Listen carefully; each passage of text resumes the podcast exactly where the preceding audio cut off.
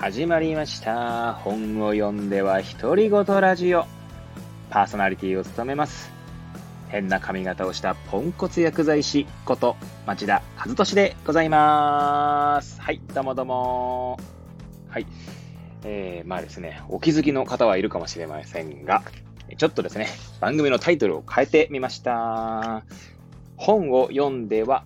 独り言ラジオということでですね、以前はですね、お勉強、お勉強中に独り言ラジオだったんですけれども、えー、まあ本をね、読むっていうところでですね、ちょっと特化していこうってわけでもないんですけれども、はい。まちょっと変更していこうかななんて思っておりますね。はい。と言いますのもですね、私、あの、図書館でですね、本を借りるんですけれども、まあなんかこういったアウトプットの機会がないと、ついついこう日常にね、こうかまけてというか、えーまあついついこう怠惰というか、まあ怠け者なので、まあ読まずにですね、えー返す直前になって、やべえやべえって言って読み始めてしまうことが多いのでですね、まあこうえーこういった形で、まあ、アウトプットの機会としてですね、まあ、番組を、まあ、続けさせていただきたいと思います。ということで、まあ、読書に特化して、えー再開していきたいと思います。はい。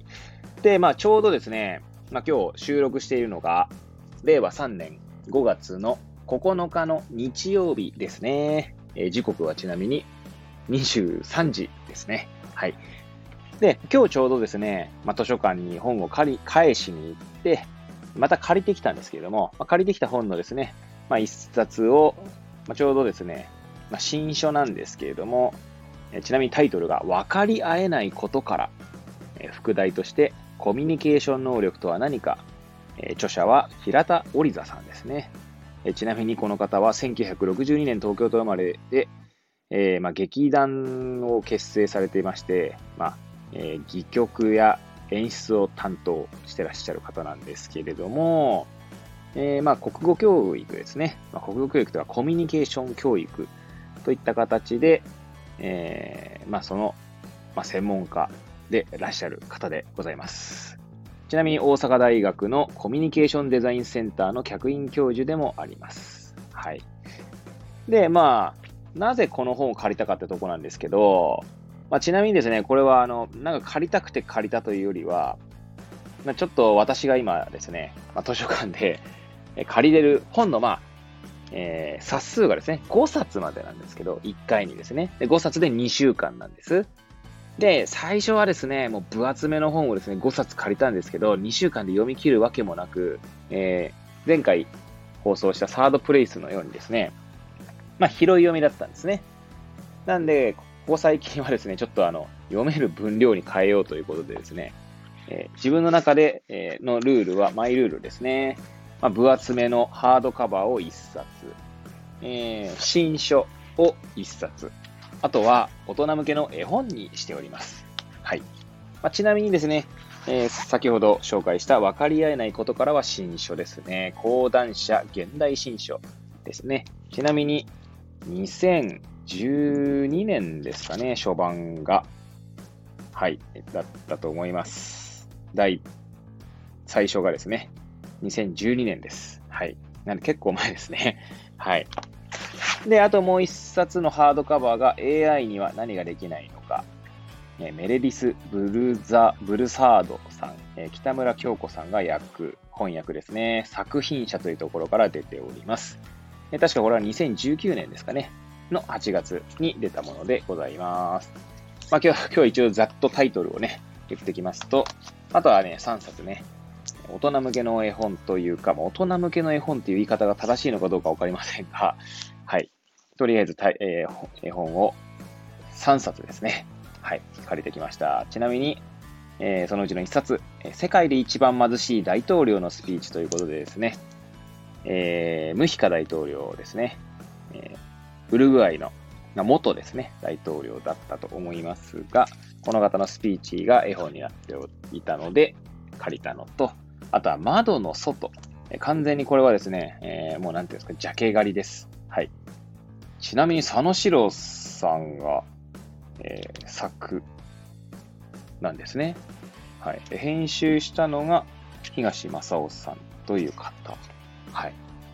怪談絵本となっております。はい。ちょっと楽しみですね。もうこれも完全にジャケ狩りです。はい。あとはみんなお休み。えーミラ・ギンズバークさんが文。えポール・ゼリンスキーさんが絵。絵ですね。絵を担当してらっしゃって、あとは大場美奈子さんが翻訳をされていますね。えこの3冊を借りてきました。はい。まあ、絵本をね、読むようになったのはですね、完全に Voicy の荒木博之のブックカフェの影響がま相当強いですね。はい。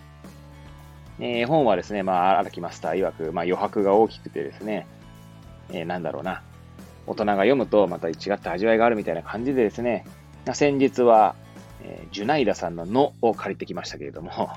はい。あとはルリウールおじさんとかね、えーそこら辺は完全にマスターの影響を受けております。はい。まあ、今回はですね、まあ、その 借りてきた本たちはさておき、はい。えー、平田織座さんの分かり合えないことからについてですね、まあ、ちょうど第一章、えーコミュニケーション能力とは何かというところを読み終えたので、まあ、それについてですね、まあ、語ってみたいななんて思います。はい。もう6分ぐらい喋ってるんですけどね、これ完全に前振りなので、前振り、前段というかね、そこでですね、めちゃくちゃ長えなと自分で突っ込んでから、まあ始めたいと思います。はい。で、まあ読んでですね、思ったのがですね、まあそのコミュニケーション能力ってね、よく言われると思うんですけど、まあ私は多分よく使うってしまう感じなんですけれども、えコミュニケーション能力とか、コミュニケーション教育っていう感じですね。まあそういった単語がですね、えーまあこう、よく聞かれるんだけど、まあそもそもコミュニケーション能力って何っていうところからまあ、始まっており、まあそれがですね、第一章のタイトルになってるわけですけど、まあ、そもそもコミュニケーション能力が求められている背景には何があるのかという問いから、問いをまあ一生かけて、えーまあやっているわけなんですがね。まあ個人的にですね、まず平田織座さんは、アマゾンのですね、まあ私アマゾンでですね、本を、面白そうだなという本はですね、お気に入りに入れてるんですね。で、ある時期ですね、結構前なんですけど、まあ、コミュニケーションに関してですね、本をこう、ひたすら本のタイトルをですね、いろんなものをこうお気に入りに入れまくってた時期がありまして、まあ、その時にですね、平田織戸さんっていう、まあ、存在を知って、まあ、実際読んだことはなかったんですね。で、まず、新書が並んでてですね、平田織戸さんってところで、まず、そこですね、まあ、著者名で、あ、借りようと思ったんですね。で、しかもタイトルがですね、分かり合えないことからですから、いや、なんかね、私自身もこう、えー、なんつうんでしょうね、分かり合えないっていうことはですね、まあ、普通だなと。まあ、自分以外を全員他人だとするのであれば、まあ、家族でさえ、まあ、分かり合えるなんてことはないんだろうなと思っているので、なんで、なんかそのタイトルに惹かれたっていうのもありますよね。はい。で、まあ、ここで挙げてたの中で私が一番、なんだろうな、まあ、そうだよなって そうだよなじゃねえって話なんですけど、思ったのはですね、えーまあ、この平田織戸さんって方はもともと、まあ、演劇ですね。演劇団にいらっしゃった方なんですけど、演出だったり、まあ、戯曲団、戯曲が何かがちゃんと分かっていないんですけど、まあ、演出をしてた方だったので、まあ、もとも最初はね、教育に携わってたわけじゃないんですけれども、まあ、小学校とかね、え中学校やら、まあ、そういったところでですね、コミュニケーション教育に携わる中で、まあ、その、まあ、いろんな学校のね、コミュニケーション教育に携わってるようなんですけれども、まあ、そこでですね、その現場の先生方がですね、まあ、なんだ、その、織田さんがやる、その、教育の、まあ、なんだろう、コンテンツですね。コンテンツに対してですね、いや、それはどうなんだと、こう、まあ、批判される場面がああるんですね。まあ、ちなみに、平田織田さんが、えー、なんだろう、実際そのコミュニケーション教育というところで、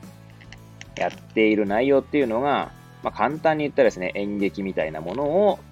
3時間かけてですね、3時間っていうのはごめんなさい、えーっと、1コマがだいたい45分から50分ぐらいなので、それを3コマってことですね。3コマかけて、それを、まあ、やっているという感じなんですよ。で、まあ、その授業を受け、あの、見たときにですね、先生方が、いや、これはなんかこう、そもそも教えるということができねえんじゃねえかみたいな、これって教育なんですかみたいなことをですね、えー、なんだろう、言う言うわけですよ。だなんか私はまあね、ここでですね、まあよく言う、よく言う、いつも思ってることなんですけど、まあティーチングとね、コーチングみたいなところをですね、感じましたよね。はい。まあやっぱりですね、まあこれただ2012年の本なので、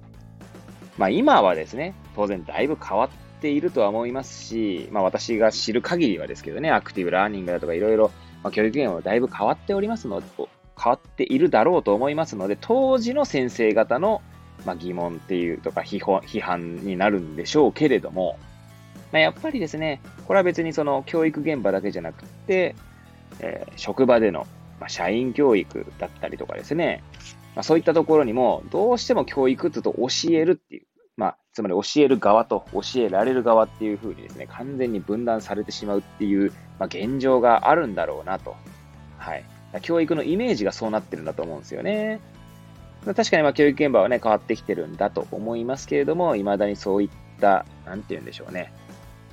まあ、そういったのがこう前提としてあるんだろうなとは、ま、常々思っているので、改めてコーチング的な視点というのの大切さをですね、こう感じさせてくれましたね。この第一章ではね。はい。まあそんな感じでですね、まあ、薄っぺらい 内容ですけれども、私が第一章を読んでですね、まあ、思ったことを語ってまいりました。まあ、ちなみにですね、まあ、今これ本をパラパラと再度めくりながら喋っているんですけれども、このコミュニケーション能力のダブルバインドってところは結構ね、なかなか、なんて言うんでしょう。あ、なるほどなと 思うところではありましたね。まあ、ここではまコミュニケーション能力っていうのは何なのかっていうところなんですが、まあ、異文化理解能力っていうところを、まあ、コミュニケーションスキルみたいな感じで言っているんですが、実際の現場で求められている、まあ、当時でしょうけどもね。っていうのが、やはり、こう、上司の意図を察して機敏に行動するとか、会議の、会議の空気を読んで反対意見は言わないとか、和を乱さないって言った、まあ、日本社会におけるですね、従来型のコミュニケーション能力っていうものも、まあ、実際の現場では求められると。まあ、でもですね、その教育現場では異文化理解能力ってことで、異なる文化、異なる価値観を持った人に対しても、きちんと自分の主張を伝えることができる。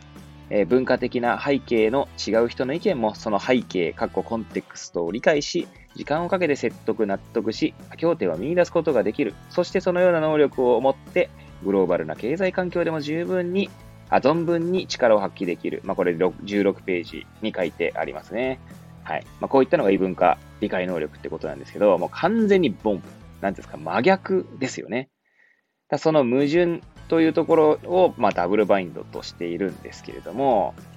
まあ、確かに、これ、多分未だにこういった会社とか現場とかっていうか、その、なんていうんですかね、えー、社会に出た時に求められる能力と、まあ、理想と現実のギャップみたいなところでですね、あるんじゃないかなと思いますね。なんでまあ、そこに関してはですね、まあ改めて、なんだろうな、まあ、言語化させていただきたって感じの、まあ第一章でしたね。まああとはですね、まあいろいろ気づきも多かったんですけど、まあまた別の機会にですね、その話は、ま、していきたいなと思います。今日はですね、まあ大体今14分ぐらい経ったんですけども、まあ前段も長かったですのでね、はい。